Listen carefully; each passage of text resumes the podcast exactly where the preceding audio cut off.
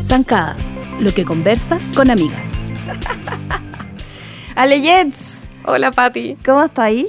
Estamos en el episodio número 3 del podcast de Zancada. Sí. Mu- muchas gracias por escucharnos los que lo han hecho hasta ahora. Estoy muy emocionada, además se lo mando a todo el mundo, a, a las, a las maestras del podcast también, y me dicen como, bien, dale. Es que entretenido el podcast.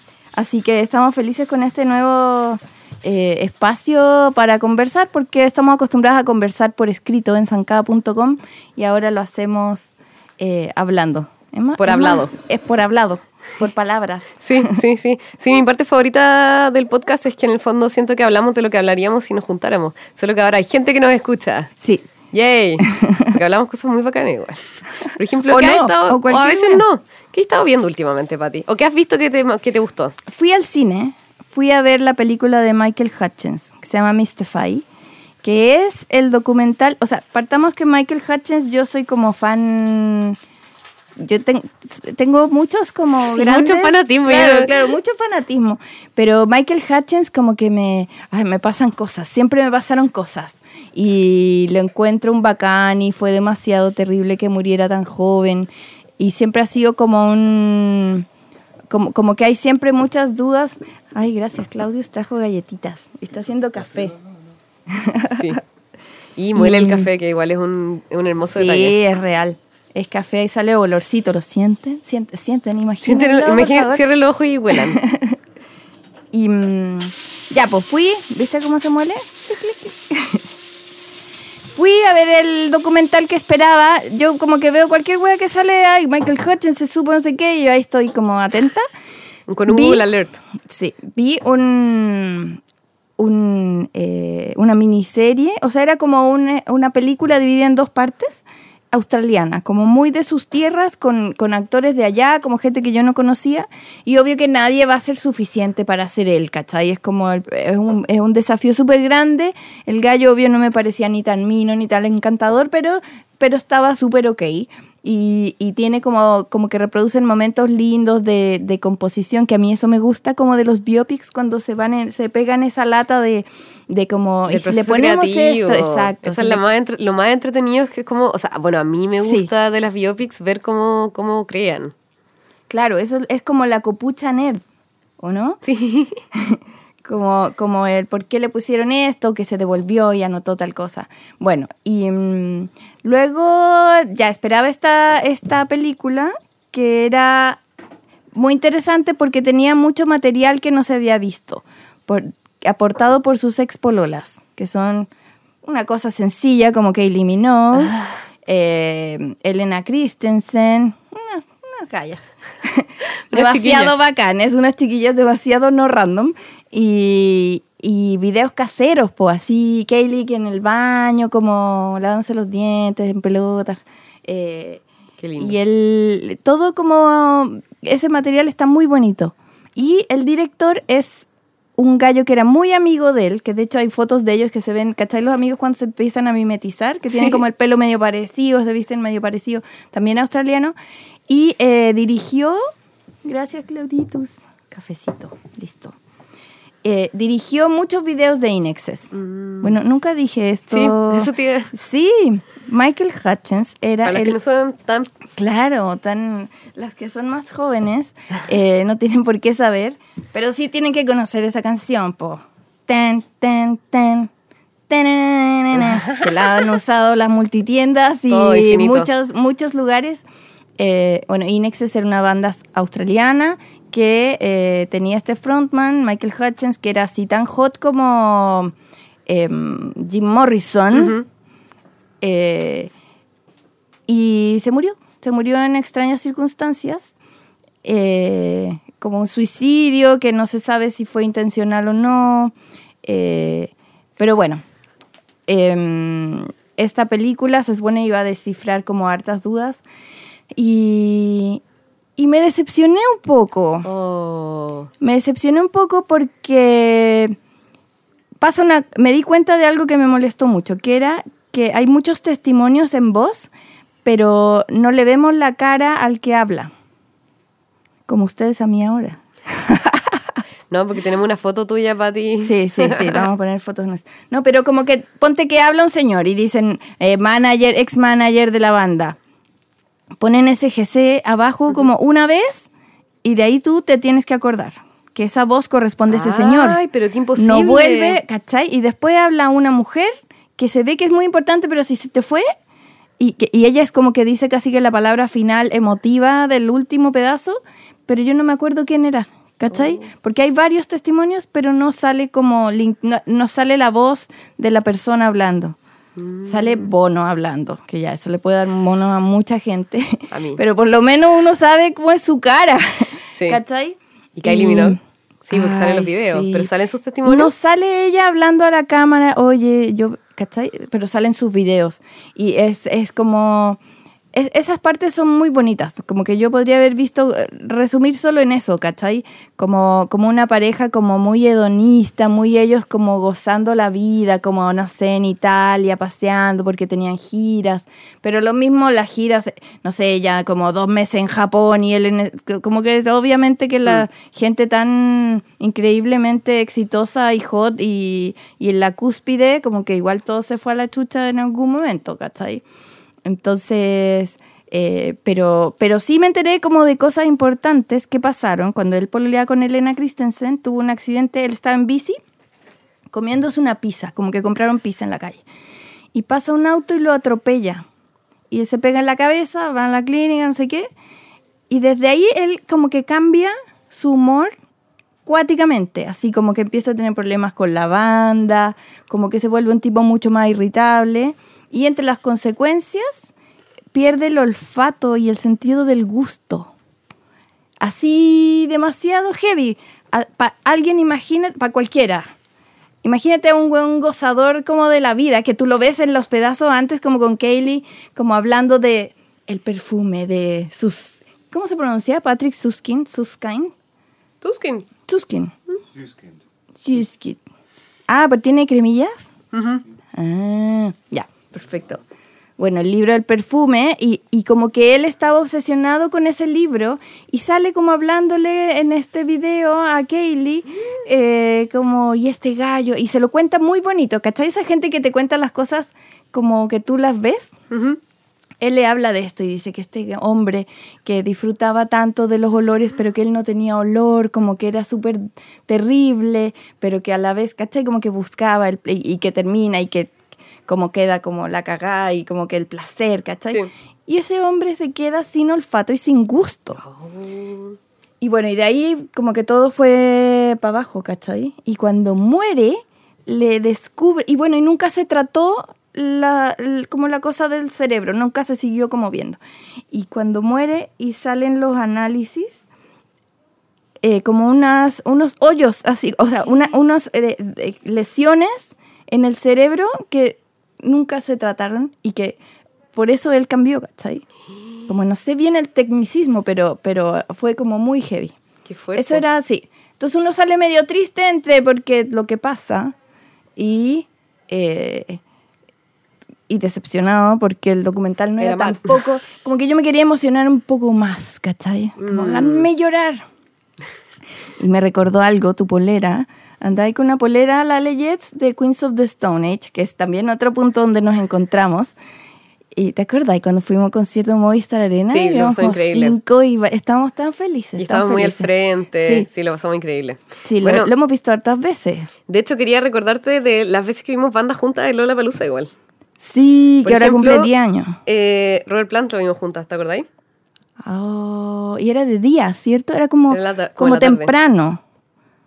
Qué bacán. Atardecer, yo lo vi también. Sí, pero era con luz, o sea, no era el show de noche, porque me acuerdo que ese año Era atardecer. vino Jack White. Sí. Y Jack White fue de noche noche. Sí, sí, Así sí. como ya con frío. Sí, sí, sí, sí.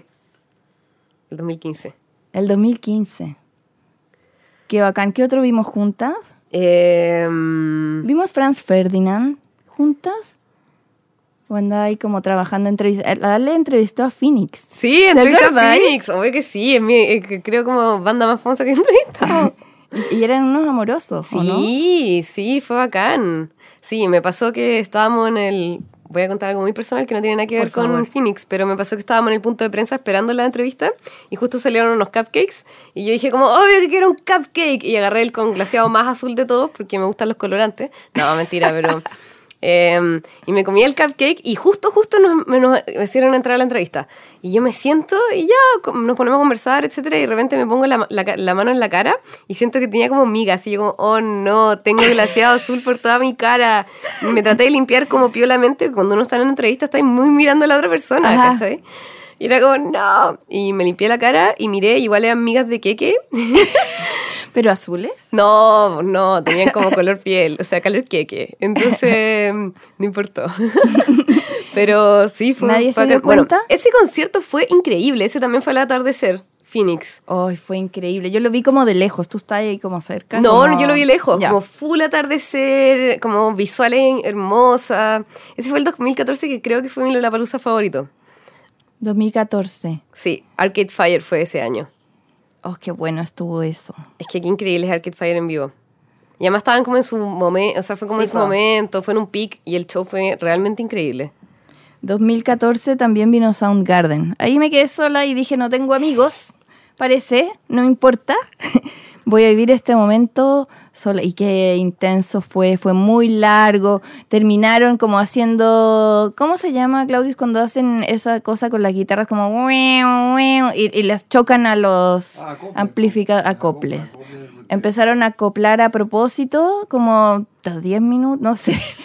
Y yo así, ¡eh! Sí, más, más acople.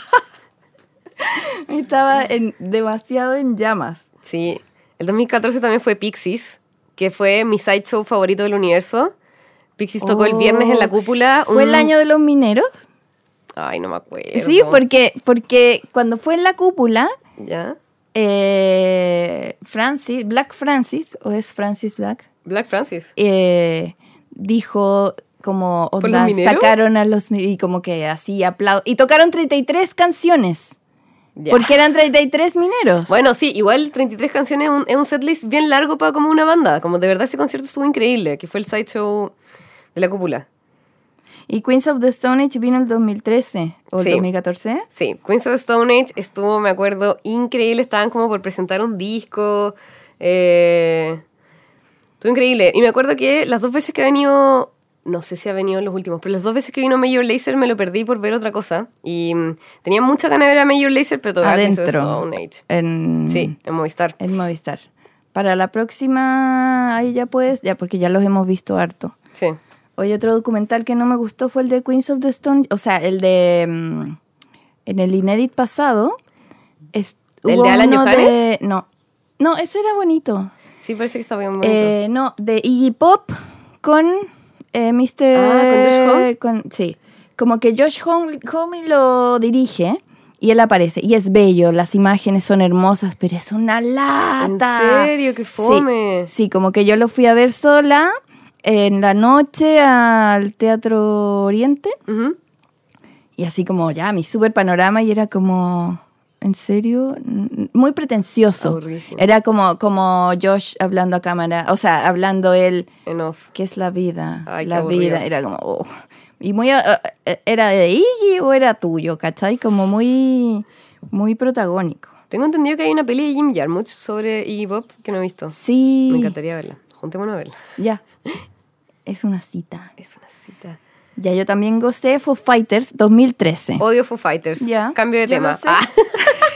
Yo lo sé, no me importa. Nadie me entiende. No sé, no sé qué amiga me entiende. la Cookie, ¿te pues. No, la Cookie los desprecia. Qué bueno, sí, somos amigas Cookie. Sí. Un saludo para la Cookie. Eh, sí, me da lo mismo que no tengan respeto por la música, no importa, por el rock verdadero. Eh, no, yo sé, yo sé que les suena como muy happy happy, no sé, da lo mismo y que les damos David Grohl. Yo lo amo, así como que di- diga, haga cualquier cosa, lo encuentro súper gracioso y muy entretenido. Y el documental Back and Forth de Foo Fighters lo he visto mil veces, lo tengo en Blu-ray. Me lo pierdo sin falta. Bueno, ese fue, es- esa ha sido la única vez que he muerto aplastada en un concierto. Mm. Porque vi a Joan Jett. Ya. Increíble. Le cayó un dron en el escenario. Sí, fue ese mismo año. Estaban como, yo creo que eh, eh, irrumpiendo los drones en, en la fotografía y en los videos y se cayó, se cayó como al lado de un guitarrista. Fue como, menos mal, no pasó nada. Es terrible, los drones suenan mucho, además, de repente suenan A más mí me fuerte. da miedo. Como, como que es para mí, la- los, los robots un día nos van a, a Sí, matar. obvio. como que va por ahí. bueno, ¿viste eh, Spider-Man lejos No, de casa? No. Bueno, ahí sale un malo nuevo, que es Jake Gyllenhaal, ¿Ya? eh, muy buen eh, villano. ¿Y? Y él usa mucha como una realidad virtual, pero que tú crees que estás realmente ahí, Mm. y, y ocupa drones para hacer cosas malas. Muchos drones. El otro día vi un tráiler de una película que me tincó pésima, que era algo así como ¡Salvemos al presidente! Porque los gringos son tan gringos. Sí. Eh, en que atacaban como, o sea, en la escena del tráiler atacaban como con millones de drones que parecían como drones. chiquititos. Mm. Mm. Bueno, este dron que casi mata a Joan Jett, eh, el concierto increíble, como que yo no podía creer que la estaba viendo porque era alguien que yo pensé que ya no iba a ver, ¿cachai? Que no iba a venir nunca. Y, y ahí me hice la chora y dije, me voy a quedar acá porque aquí mismo toca Foo Fighters, así quedo adelante. Y estuve una hora así haciendo nada, parada, sola, porque de nuevo, amigos, no, no había, que me apañaran. Y estaba bien cerca adelante y empieza y bacán, pero ya ahí el apretujen. Yo siempre he sido como me voy un poco para atrás, pero ahí caché que era un alfeñique, ¿cachai? Que, que soy chica y que no, no tenía futuro. Había una pareja al lado mío, unos polo- un, un niño y una niña muy altos. Y ellos como que la niña me hacía cariño, como en el lomo, así como, como ya va a pasar. No. Sí, porque yo como que me empecé a angustiar porque estaba ap- aplastada real. Entonces dije, ya, si he llegado a este momento, tengo que ver algo acá y después me voy. Y vi como que por suerte había una pasarela, entonces Dave Grohl corrió y pasó y lo vi y ahí empecé a salir. Y empecé a salir como la loca, así como, déjame salir, déjame No. salir. Como grit- paso y me veían cara loca y, y abrían paso. po. Para los que no conocen a la Patty, tiene cara... No, Ah. Es un esfuerzo muy grande. no. ¿Quién te- ¿Y cuál fue el año de Foo Fighters? El 2013, sí. Sí, bueno, y el 2012 2013. recordemos que vino Bjork. Eso fue increíble. Debo confesar No, no lo viste. que empezó, lo vi, pero dije, es suficiente. Patty, qué poco indie de tu parte. Sí, es que igual me cuestan los de muy noche. Mm. Es que bueno, nosotros en, en con ¿Tú la ahí preparada partíamos- adelante? No, no lo vi Ah, lejos. ya. No, con la- lo- lo- durante años los Lollapalooza se parte a las 10 de la mañana y se sale cuando se cierra y así. Sí, Es como agotador, ¿te acordáis el año que nos enfermamos? Cierto. Pero sobrevivimos. Sí, sobrevivimos, pero estuvo... Sí, pero Estuvo y- duro. bueno, y ahora tres, tres días, po. Ahora tres días, sí, pero ya desde el año pasado tres días. Sí, llevamos dos años. Mm. Sí. Y el, el- este último año, ay, hubo un buen, un buen tema con, con Lenny Kravitz, que se paró la música así 20 minutos. No. Como que hubo un problema y después dijo que iba a volver, eh, iba a dar un concierto de tres horas. Así que, Lenny, te estamos esperando. Sí, pero ¿dónde están las tres horas? Ya, chao, Ale. Me voy a la próxima sección, desde la casa. Chao, Pati. Desde la casa. Hola, Pati. Hoy día empiezo yo, porque vamos a hablar de manías. Yo Ah, soy es- maniático. Es un tema que, que te toca. Me autodeclaro maniático. Aquí estoy. Línchenme. No, en serio. Pero cosas domésticas y divertidas también que uno quizá es bueno asumirlas o, o- o darse cuenta que las tiene. ¿Qué manías tienes tú en tu casa? Así? Antes tenía muchas más. Me he ido relajando con el tiempo. como que es como, ñe, como ya filo. Pero no sé, antes tenía como que el cojín vaya encima del cojín y que esté da- dado vuelta para este lado. Pero entre como perros, niños, las manías como que han ido relajándose. Voy a pensar mientras escucho las, Las Tu mías. gran lista de manías. Eh, tú anda pensando. Yo no tengo ninguna. no, creo que tengo hartas manías de, de orden principalmente. Yo Ajá. necesito sentir el, el entorno ordenado para que dentro de mi cabeza pueda haber un poquito más de desorden. Ok. No sé, eh, o sea, siento que si afuera hay desorden, adentro lo va a haber más todavía. Mi escritorio, cuando, también donde trabajo, por ejemplo, mi consola y todo eso, me desespera cuando hay tazas tiradas, cosas tiradas, cosas que no están en su lugar, porque me desconcentran. Y en, en el doméstico me pasa un poco lo mismo también. Pero mientras tú funcionas y haces las cosas, vas desordenando. ¿Eres como de las personas que mantiene el orden o que llega y hace como un barrido después y ordena todo lo que desordenó? No, estoy todo el día ordenando. Ah. Ah, y eso es una manía. Ay, yo creo que eso es terrible. de trabajar contigo. Sí, y soy un poco exigente, creo, también con las personas que me rodean en ese sentido. Eh, lo, trato de, lo trato de controlar un poco. A veces me río, pero, pero sí, soy de los que cocinan y lavan a la vez, por ejemplo. Yo creo que eso es como, terminé de usar algo y ya está, se está secando ya. Y entre medio, pico algo, palo, echo la olla, no sé qué, ya estoy guardando la losa que estuvo ventilándose un rato, agarro el paño, la seco, la guardo. A eso de secar. Hay gente, los que secan y los que no secan Bueno, pero eh, no es un... la losa. Sí, dale, pégame. No, yo, está súper bien, porque en el fondo es como aliviarte a ti mismo el trabajo. sí, ¿Conoces a Maricondo? no, ¿No? ¿qué? ¡Ay! Es como tu alma gemela, sería. Mira, Sí, es una japonesa que ha hecho un imperio sobre ordenar, el arte de ordenar. mira, Entonces, a mí me encanta porque igual ella- tiene un libro que es muy entretenido, que te- en Zancada hay un resumen así, lo vamos a postear, eh, a repostear, pero eh, demasiado bueno de cada capítulo y del orden en que tú debes ir ordenando tu casa, pensando en que no está ordenada o que podría Claro. estar mejor. Entonces, dice que hay como dos tipos de desorden, que es como la persona que va dejando una cosa arriba de la otra ya, o la que no regresa las cosas a su lugar. Creo que esas eran como las dos. ya. Yo creo que en mi casa el, el desorden es que nadie regresa las cosas a su lugar. ¿Cachai? es como que van quedando unos montoncitos misteriosos que dices, ¿por qué está esto con esto? Y están como súper ordenados, pero en un lugar en el que no deberían estar.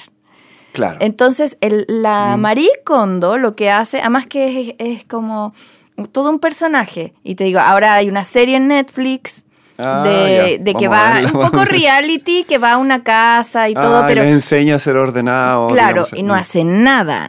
Está forrada y no hace nada. Va y te dice como, hola, eh, haz esto, chao, y se va y vuelve y te, te revisa. Pero en el fondo, ella lo que dice es que tú debes tomar cada objeto y decir, eh, ¿esto me hace feliz? Si no te hace feliz, no debería estar ocupando un espacio entre tus cosas. Muy bien. Y si ya cumplió su objetivo, tú le debes agradecer a este objeto y decirle adiós. Y regalarlo. Y- o, o claro, puedes digamos, hacer pero- tus, tus montoncitos de regalar o, o votar. Habla de como... eh, Claro, el, el tema de, de si te hace feliz y también como si te sirve, porque hay cosas que ya no te hace feliz quizá una tijera, pero la necesitas Ah, bueno, eh, sí, sí, sí. para hacer otras cosas. Entonces, eh, hace varios grupos de, de cosas por las que debes partir para empezar a ordenar. Entonces, me parece que primero es la ropa. Mm. Entonces lo vas repartiendo. Hay mucha gente que guarda ropa antigua por una cosa emocional. Sí, pues sentimental, digamos. Claro, sí, sí, claro. sí. Entonces por un recuerdo y también como que ahí revisar y, y este acto de despedirte y darle las gracias al objeto, mucha gente se ríe, es como, como ya, como cada cosa hay que... Y, y, bueno, para empezar tienes que vaciar el closet, no puedes ir sacando, de, tienes que tirar todo el montón en tu cama o en una pieza Ah, mira, y ahí sí, dimensionas la cantidad de cosas que tienes y dices, no puedo creer que tengo todo esto y me pongo lo mismo todos los días, por ejemplo, ¿cachai? Sí. Y el último son como siete, siete fases y la más difícil es como la, la sentimental, como de las cartas, las fotos, fotos im- impresas, ponte tú, que uno tiene. Yo tengo kilos y kilos. Entonces también es como revisar y ver con qué te quedas y con qué no. Y nadie puede decidir lo que tú debes votar o lo que no. Por eso ella no va y te dice, no va ella y te ordena, sino que tú eres tu... pro- nadie puede decidir por Bueno, ti. pero es como, como un, un buen psicólogo que te hace solucionar Exacto, exacto. tú tus problemas, digamos. Claro, ¿Sabes? no te enseña a hacer. pensar eh, o a concientizar ciertas cosas. Eso, eso me parece bien, porque de repente uno eh, puede que tu pareja, ponte tú, des- eh, no le gusta algo y te dice, o sea, yo he escuchado esto de que te limpian el closet, yo ahí haría un berrinche, pero el Ah, como que el otro te... Sí, sí, porque, no se puede. O porque no le guste a él quizás cómo te queda cierta pilcha o cualquier cosa. O sea, que puede ser fatal. Y hay colegas hombres que necesitan a una madre que les haga esas cosas y les gusta. Ah, y no. les gusta y se sienten bien. Hay que, hacerse cargo de lo de uno al O final de su basura. sí. Sí, po, yo creo que sí. Ahora, a mí lo que más me cuesta, sinceramente, es el tema ese de, de lo sentimental, como dices tú, las fotos. Yo tengo álbumes de fotos de, de miles de años Pero en un álbum están ordenadas, ¿cachai? Como Sí, igual pero así, así todo he pensado en abrir el álbum y... digitalizarlo. No, porque encuentro que eso es como... Me pasa lo mismo con la música. Cuando no hay un formato físico es como que no existe en este Ah. planeta. Entonces para mí esas fotos están impresas y ahí van a ser... Tengo... Cuando me cambié a digital creo que nunca más he visto mis fotos digitales. Y tengo miles. Y tengo miles impresas y las impresas sí las recuerdo porque estás tomándote una copa de vino con alguien y dices, oye, sí, y sacas un álbum, lo ves y lo guardas y es, y es lindo y es te reís por la moda, por las caras, por la la situación que... Sí, sí. Da igual, da igual, pero es como, para mí eso es un acto, o, o diapositivas, por ejemplo, el otro día, yo sé, bueno, quizá a alguna gente hay que explicarle cómo funciona eso, es como, es como el vinilo. No, pero las diapositivas, yo tengo diapositivas guardadas, pero no, las tengo en la casa de mi, de mi vieja. Ya. Y, y el otro día con amigos nos juntamos allá a la ronda nostálgica y todo y saqué tres Qué carros. entretenido. Y fue increíble, la pasamos tan bien y nos reímos tanto. Yo tengo unos VHS Mira, y no sé dónde están. Y como que el otro día fui a casa de mi mamá y fue como, "Ay, no los veo y como que me da pena porque sí, po. me gustaría eso digitalizar. Sé que alguna vez lo hice, pero igual me gusta que entre más tiempo pasa, después uno lo ve y es como ver a un extraño. Como, o sea, algo O sea- tan lejano que es como otra persona. Claro, claro. Yo bueno, creo- pero de Marie Kondo yo rescato mucho eh, algo que he ocupado, porque en verdad yo no me considero ordenada. El día de hoy yo no soy una persona ordenada. ¿Cachai? Eh, ni siquiera en el desktop de mi computador. Una vez lo vio una amiga, la Daniela Paz, y me dijo, me hizo avergonzarme de cuántos pantallazos tenía como sueltos en el escritorio. En el escritorio. Entonces, tanto que hice una carpetita que dice pantallazos. Porque por la pega que tengo también, como subo un post, bajo una foto, la- le cambio el formato, no sé, le cambio el nombre. Y, pero claro, como que me cuesta mantener ese orden y tengo que hacer estas ráfagas. No soy como tú, que va haciendo eh, en desorden, orden, desorden, orden, sino Sí, que, es- es casi que tengo que sí. barrer después, ¿cachai? Entonces, lo que me ha resultado bien en el tema closet, que además como que los departamentos de hoy no tienen tanto espacio en los closets como lo normal. Entonces, hay que hacer harto, bien seguido estas limpiezas de regalar o donar. Y el dato que da ella es usar cajitas. Entonces, ponte cajas de zapatos Ajá. donde tú pones todos tus calcetines, por ejemplo Ya. y lo separas. Entonces, dentro de un espacio grande, como que lo aprovechas mejor. Ah, sí. ¿Cachai? Sí, como sí, que sí, sí, buena, subdivides buena. en vez de como, como que ella no es fan de, de estos ítems como de home center, de divisor de espacios, como que encuentra que no, no se ajustan a todos los espacios y que cajas uno tiene igual, como pueden ser cajas de, de un regalo que te llegó, o de zapatos, o de algo que venía con un eh, celular, o sea, un Ah, o sea, computador. usar cajas, reutilizar Reciclar, cajas. Claro, Ya, reutilizar cajitas de buena calidad, así como duras, y con eso haces subdivisiones.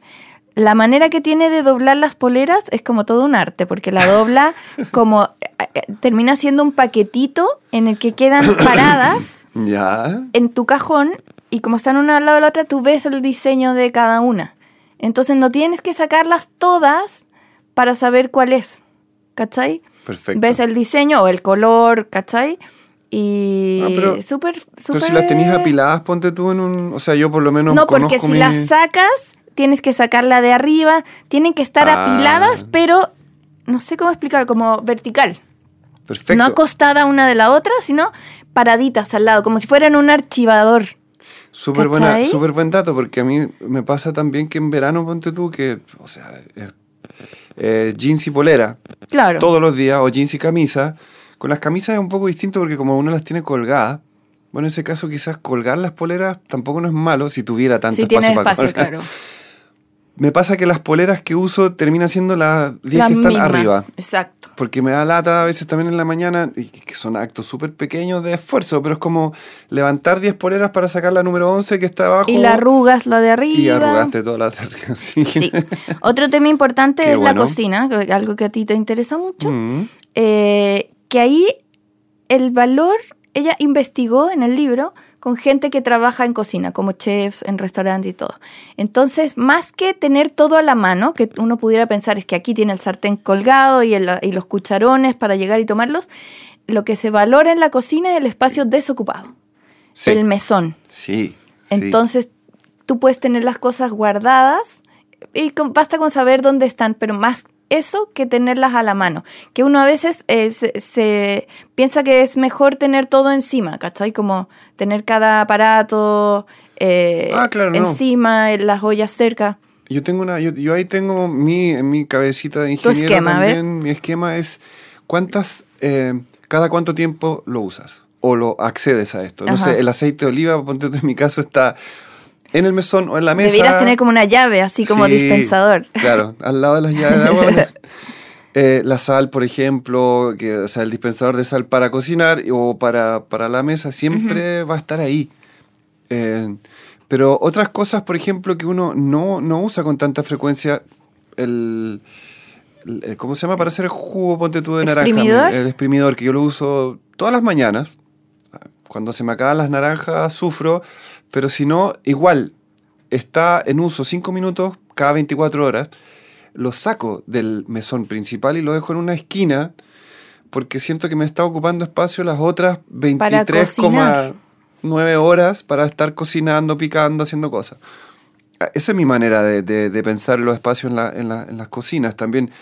Y claro, y está el clásico eh, dispensador, qué sé yo, donde tienes tú tu- tus, tus eh, hierbitas y especies, que a veces uno también dice, ¿y hay cuántas veces efectivamente accedes a eso? Ujú. Y a veces cada tres días o cada dos días, porque muchas veces la cocina eh, práctica del día a día es eh, sal y pimienta y, y no, no entras como a rebuscar en tus especies, es como, no sé, hay Sí. que tener bastante claridad y lo mismo me pasa con la ropa, que yo hago, es muy buena, te voy a, voy a copiar eso, me gusta sacar, Sí, sacar todo. es buena así. idea. Súper buena porque de verdad te, te aclara, es como, wow. Y es verdad que, que uno yo creo que se sorprende de cuántas cosas tiene.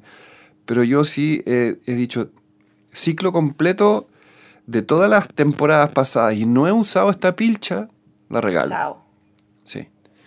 Porque si pasaste un invierno, un, un- o sea, las cuatro estaciones y estás volviendo a la estación eh, de nuevo y todavía esa polera sigue en el puesto de más abajo, es porque ya no te gustó, algo tiene.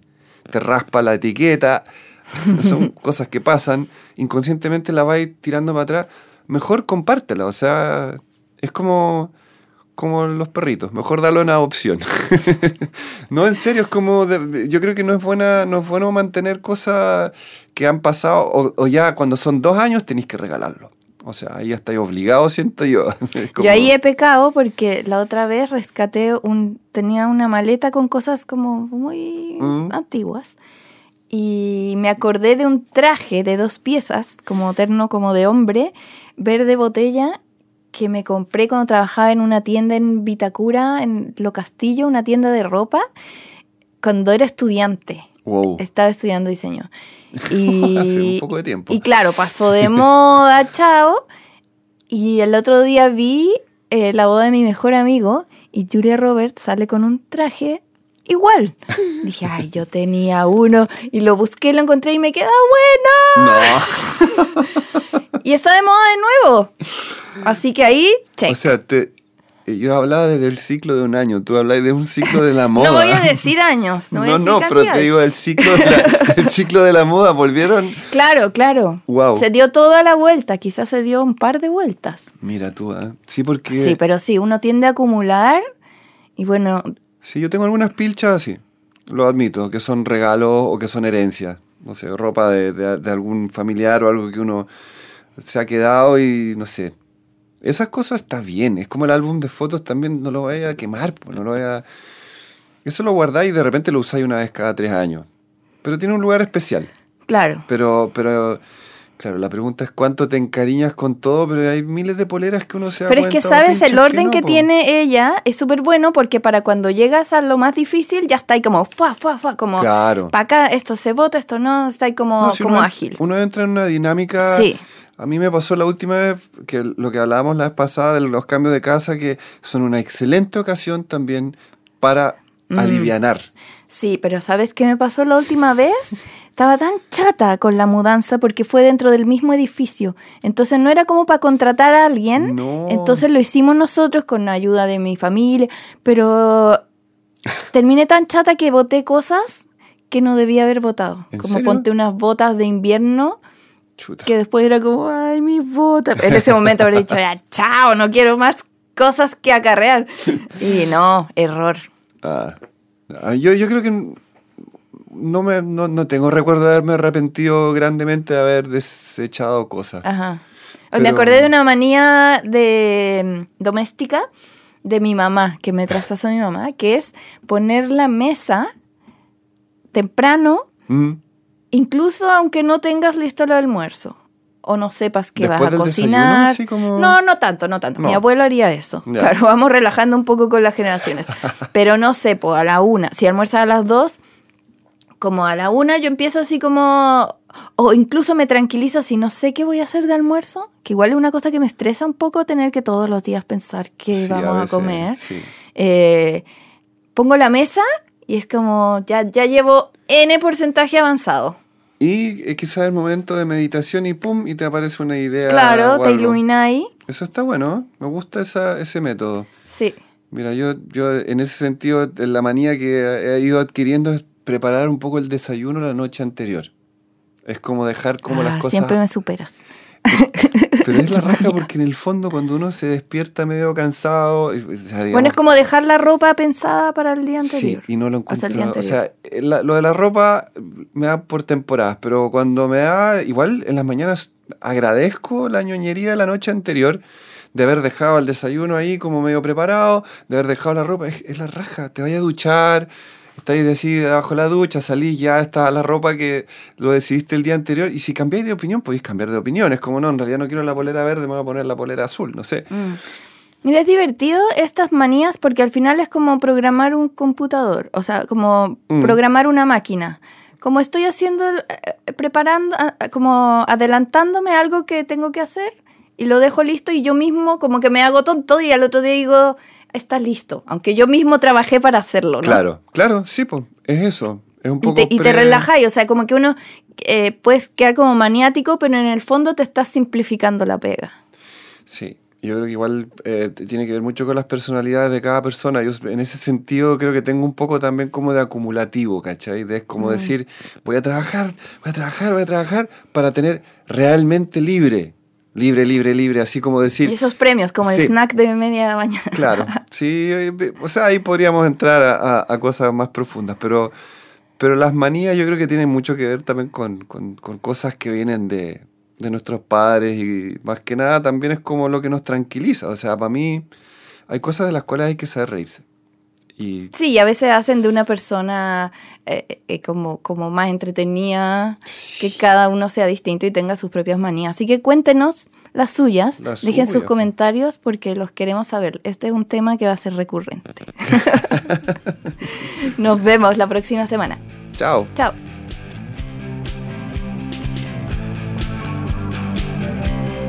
La entrevista zancada. Hoy tenemos una invitada muy especial, una gran amiga de Zancada desde el principio de los días, que es la Camila Santa Ana.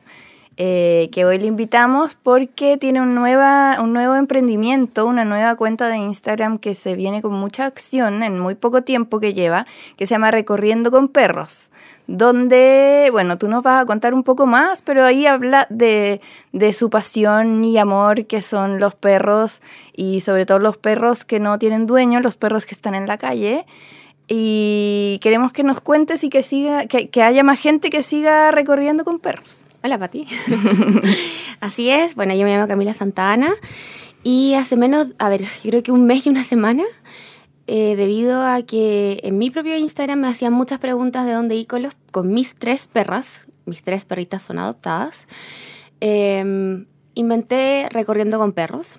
Es una cuenta eh, donde todos pueden seguirla y doy datos de lugares, restaurantes, café, hoteles, plazas, eh, datos de elementos, por ejemplo, eh, los cuadros que tengo de la Jacinta Besa, que es una artista que hace cuadros de plasticina, que me hizo los cuadros. como retratos Claro, como perro, retratos. realista. O Insani- Ins- Insanity, que es la Vale, que hace unos bordados de perros y de animales, que tú le mandas tu foto y ella te lo borda. Entonces es como una comunidad donde damos datos de perros.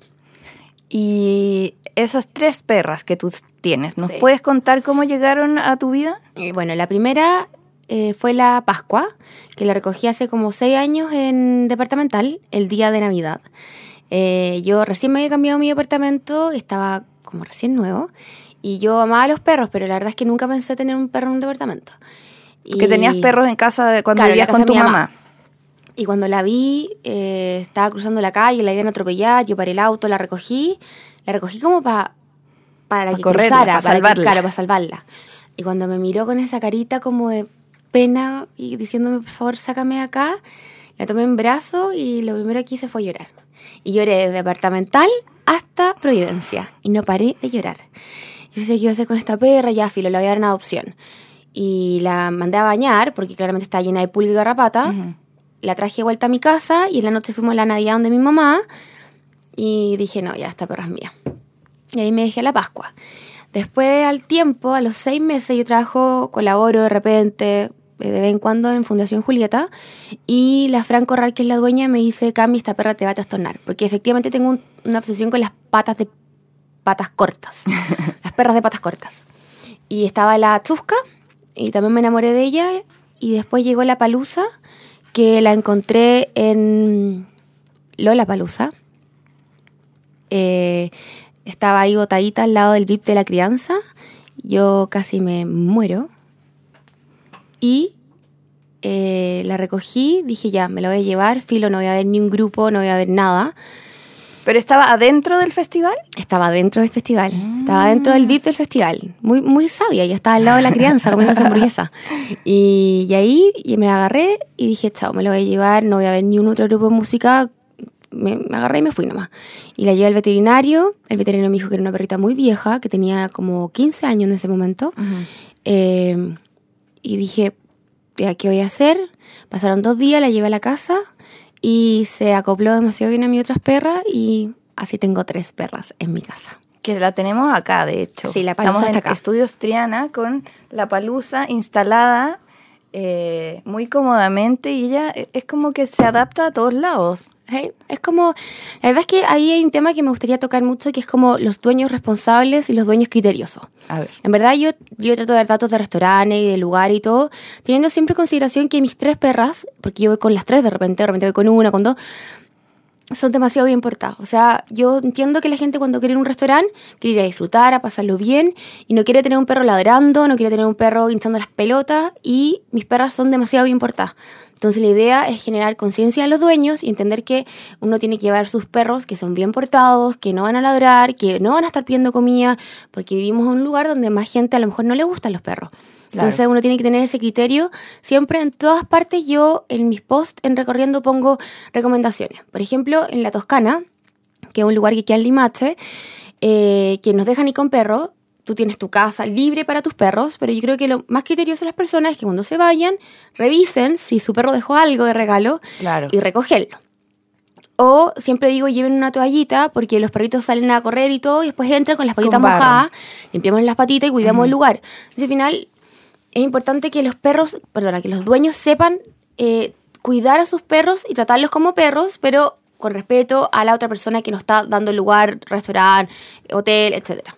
Bueno, eso también llama la atención de ti que no los humanizas tampoco. No, igual, Es como, sí. son, son perros, No, pero sí. igual. No, igual lo hago para ti.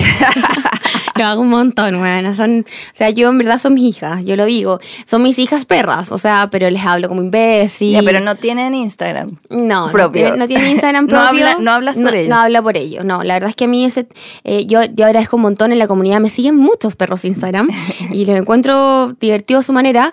Pero la verdad es que mis perros son mis perras y cada una tiene su personalidad súper clara. La trato de escribir, pero eh, claro, ellas no hablan. Y en un momento me acuerdo que me dijeron, pero hazle un Instagram a tus perras. La verdad es que nunca me, me, me calzó la idea hasta que apareció recorriendo con perros. Claro, esa era como tu manera de expresar y Claro. de, de canalizar todo lo que tú sientes y aportas en el fondo por esta. Claro.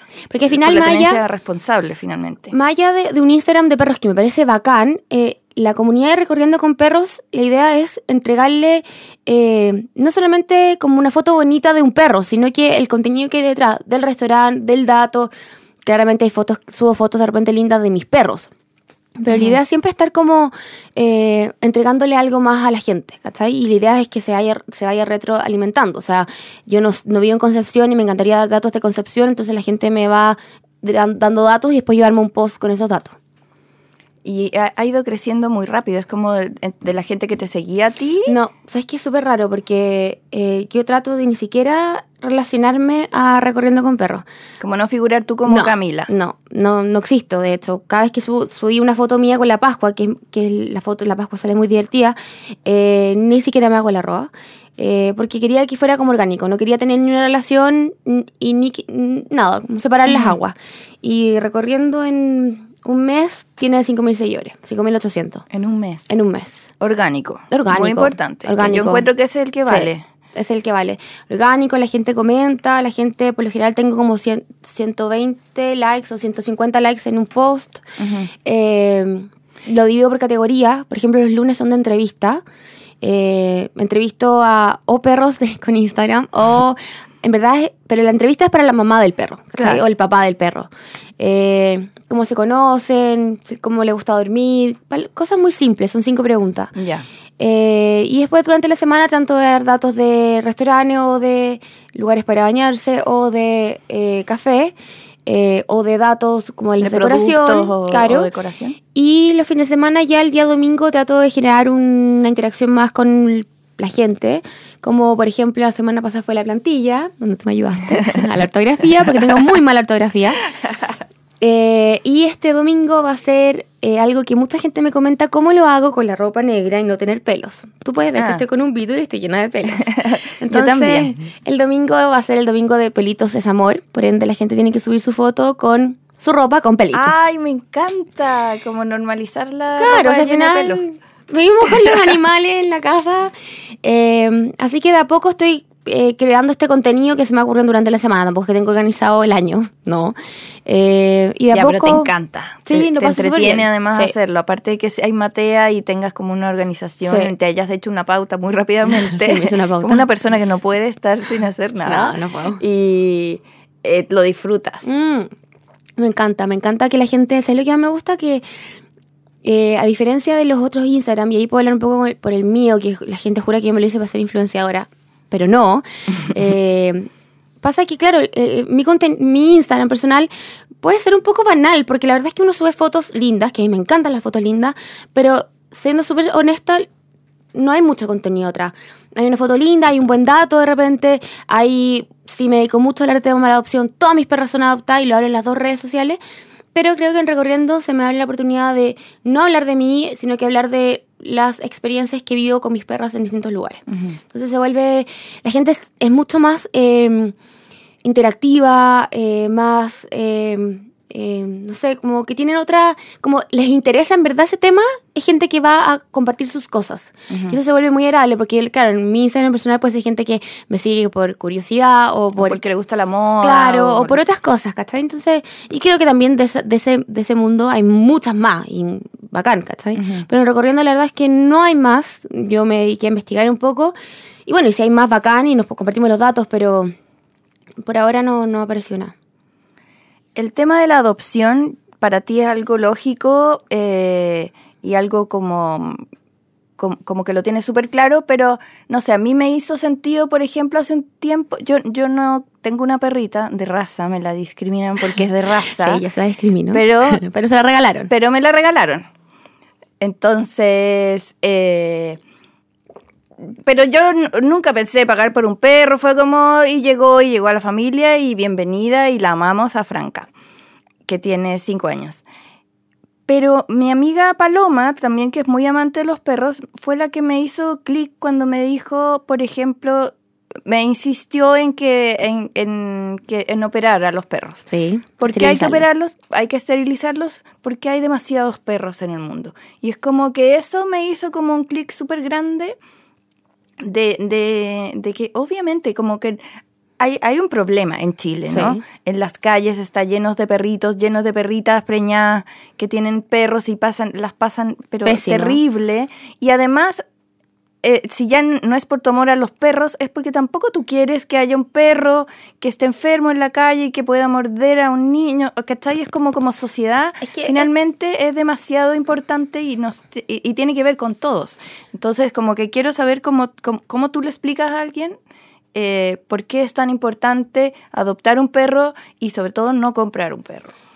A ver, yo acá, acá mi pueblo me estaría eh, tirando la oreja porque soy muy apasionada con este tema y trato de no serlo porque la verdad es que realmente se me traban las palabras, pero eh, creo que hoy en día debido a la cantidad de perros que hay sueltos y, sin dueño en, en Santiago y en Chile, eh, es fundamental que la gente entienda que tienen que empezar a adoptar porque es una necesidad de país. O sea, eh, la cantidad de perritos de raza que están sueltos y botados en la calle se debe, y esto hay un estudio, eh, la mayor época es la Navidad y del Día del Niño, porque los papás le regalan este cachorrito de raza bonito al niño y después se dan cuenta que en verdad tener un cachorrito o cualquier perro es una tremenda y gran responsabilidad y los terminan votando porque no les gusta, porque se hizo pipí, porque se hizo caca, porque no les obedeció. Porque es un cachorro. Porque es un cachorro, exacto.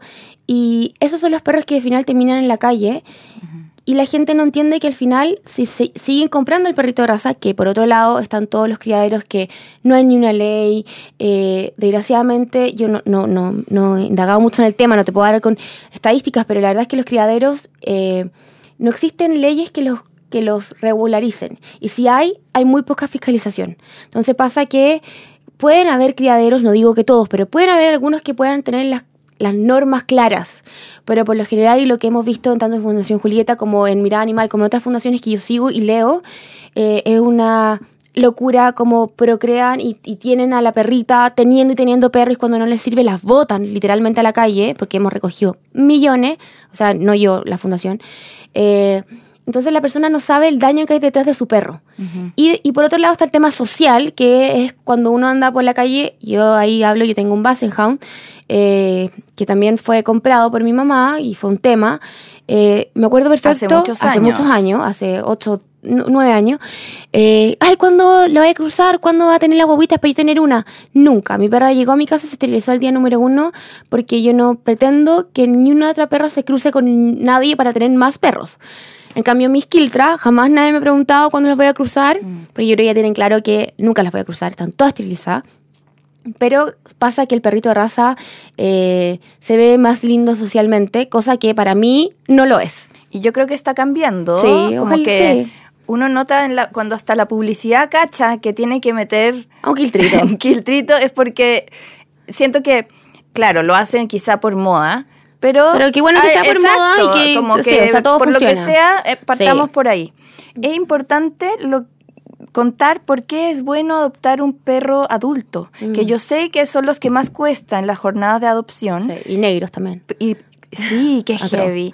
Muy Y- discriminadora la gente. Y, la, y cuando es lo mejor, porque te saltas Sí, la parte del cachorro terrible, insoportable. sí. Yo siempre cuando me preguntan cómo, qué, qué adoptar o qué... Bueno, en mi pasaje donde he vivido, todas mis vecinas han adoptado, las quiero mucho por eso. ¿Después de que Después de llegaste? que llegué, sí. Es muy divertido. Eh, pero me pasa que, claro, yo les digo, miren, mis tres perras ni una fue cachorra. La Pascua de la recogí de un año y medio, la Chusca de cuatro años y la Palusa de 15.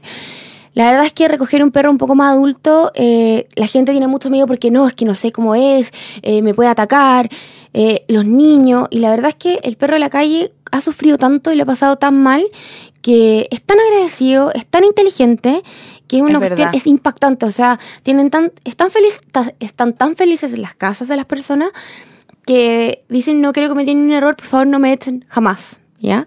Eso es lo que yo siento con mis tres perras, como que ellas entendieron el día número uno que no se pueden hacer pipí en la casa, entendieron el día número uno que no pueden romperme nada de ni un pedazo de un mueble, y jamás lo han hecho.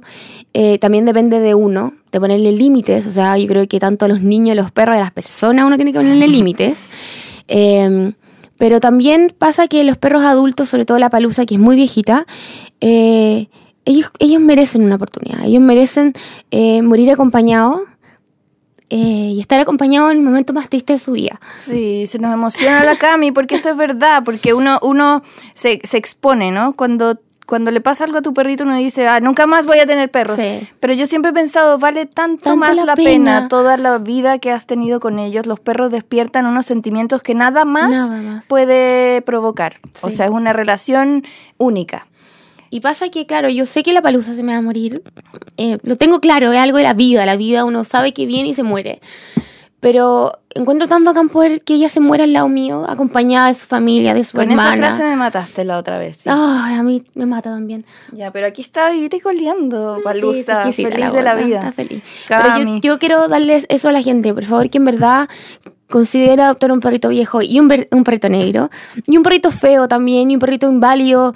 Eh, la verdad es que yo siempre digo que cuando uno queda embarazada en su momento, yo no soy mamá, eh, uno no elige a su hijo, uno tiene a su hijo y lo va a querer como sea. Acá me decir, ¿cómo comparas un perro con un hijo? Bueno, lo comparo. Pues sí. Y, y yo cuando adopto mis perros, los recojo de la calle, la verdad es que ni siquiera sé si son hombre o mujer. Es muy cuático, los agarro nomás y después digo, ah, es hombre, ah, es mujer. O- Bueno, las mías las tres son mujeres. Pero yo creo que uno cuando adopta un perro tiene que, que quererlo tal cual es, enseñarle, respetarlo, quererse y entender que es una relación que se va cultivando y que en verdad hay que tener paciencia y que no es eh, algo desechable, que es, es para siempre, que si uno toma la decisión de adoptar es para siempre. Es pase lo que pase, o sea, ah, es que me cambio de casa y no sé dónde dejarlo, bueno, te llevas el perro como sea. Eh, porque al final eh, tú no vas a dejar botado en la calle de un hijo. ¿cachai? Yo creo que eso la gente tiene que empezar a, a metérselo en la cabeza. Un compromiso real. Un compromiso real. Muchas gracias, Cami. Ah, ya estamos ya. Sí, Uh, se pasó, se pasó volando, Atroz. conversando de lo Sí, que más nos gusta. sí, de mis perritos, de los perritos. Sí, gracias por transmitir esa pasión. Eh, métanse a Recorriendo con Perros, En con todas las. R's Sí. correctas. Correcto. y van a enterarse muchos datos. Si tienen alguno, entréguenlo Sí, porque me esto se por trata de hacer comunidad. Sí, sí, tal cual. La idea es hacer comunidad. Te agradecemos mucho por venir a nuestro podcast, nuestro flamante podcast Zancada. Y tenemos regalitos de nuestros encanta. sponsors eh, siempre fieles de Asunto Polera. Me encanta. Yo tengo mi bolsito de recorriendo con perros de asunto polera. Ah, sí, ahí tienen que mandar a hacer sus bolsitos y ahí sus poleras. hacer. Y con Natural Detox, Me encanta. que son... Una marca muy secana. sí, es que hay mucha gente seca haciendo cosas muy entretenidas. Sí. Así que muchas gracias, Cami. Esperemos Muchas que gracias, vuelvas Zancada. pronto. Sí, gracias. Chao. Chao.